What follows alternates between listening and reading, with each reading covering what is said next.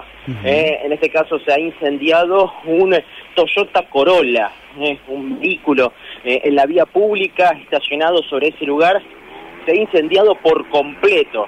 Las causas son a, por supuesto, verificar por parte de los, de los peritos, de los bomberos, cuando terminen con sofocar este incendio. Está pasando este, en este momento y es por eso que mm, damos precaución. Marcial Candiotti Córdoba está muy cercano, en, eh, paralelo a Avenida General Paz, eh, está pasando las, el, cruce de las cinco vías, eh, allí, las cinco esquinas, eh, así que a circular con mucha precaución. Ya están trabajando los bomberos con una dotación para sofocar el incendio de este vehículo, reitero, Marcial Candiotti y Córdoba.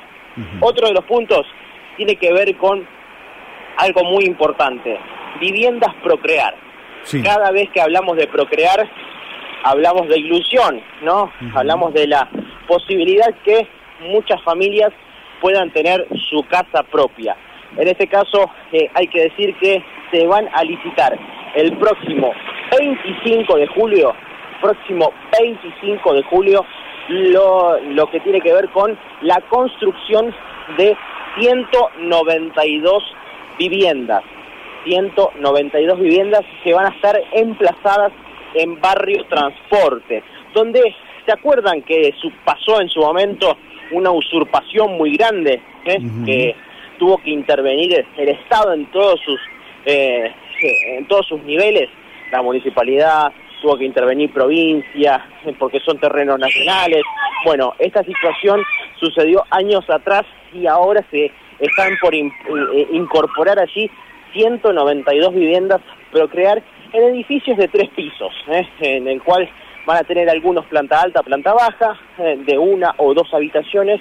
Bueno, van a poder allí ni más ni menos que tener 192 familias una casa propia. Vamos a escuchar la palabra de Amado Sorzón, el secretario de Hábitat de la provincia de Santa Fe, que charló con nosotros. Dale, escuchamos. Eh, los sobres se estarían recibiendo el 25 de julio. La licitación comenzó el 3 de julio del presente, o sea, el viernes pasado. Es una licitación de 192 viviendas que se van a construir en el terreno que es del AVE, eh, cercano al SIC de Facundo Subiría, y donde en algún momento tuvimos que intervenir eh, porque había sido usurpado. Desde ese momento el gobernador nosotros nos pidió que viéramos la posibilidad de llevar adelante la construcción de vivienda en esos sitios que son oficiales, son fiscales, y a partir de ahí con la ministra Silvina Frana empezamos a buscar cuál era la mejor alternativa. Evidentemente que el programa Procrear Desarrollo Urbanístico eh, es el más, el más adecuado y por eso que este, comenzamos las gestiones ante el AVE primero y después ante el Ministerio de Desarrollo Territorial. Y, en este caso se van a construir 192 viviendas de uno y dos dormitorios en planta baja, primero y segundo piso. Hay una inversión de eh, alrededor de 2 mil millones de pesos y el plazo de obra va a ser de 12 meses, de 14 meses.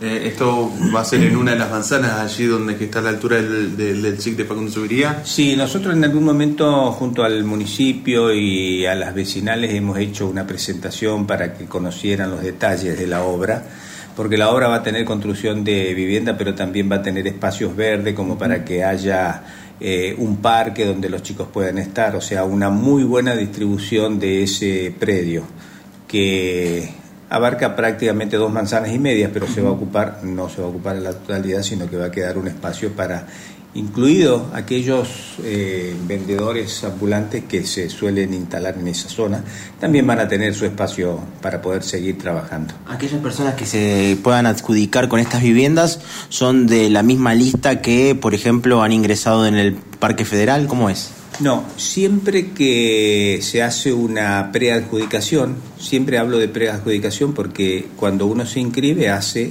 la planilla correspondiente, declara toda la información y después, si tiene la suerte de salir sorteado, tiene que acreditar toda la con la documentación todo lo declarado. Eh, para cada una de las adjudicaciones se hace una inscripción. Por ejemplo, en el caso de mañana hay una, un sorteo a las 15.30 de 52 viviendas que se van a este, preadjudicar en el Parque Federal. Hubo que hacer una nueva inscripción. Y en este caso, esta 192 en su momento se va a llamar a inscripción. Lógicamente que siempre son los mismos requisitos los que se exigen para, para poder este, participar del sorteo. Pero siempre hay una inscripción nueva.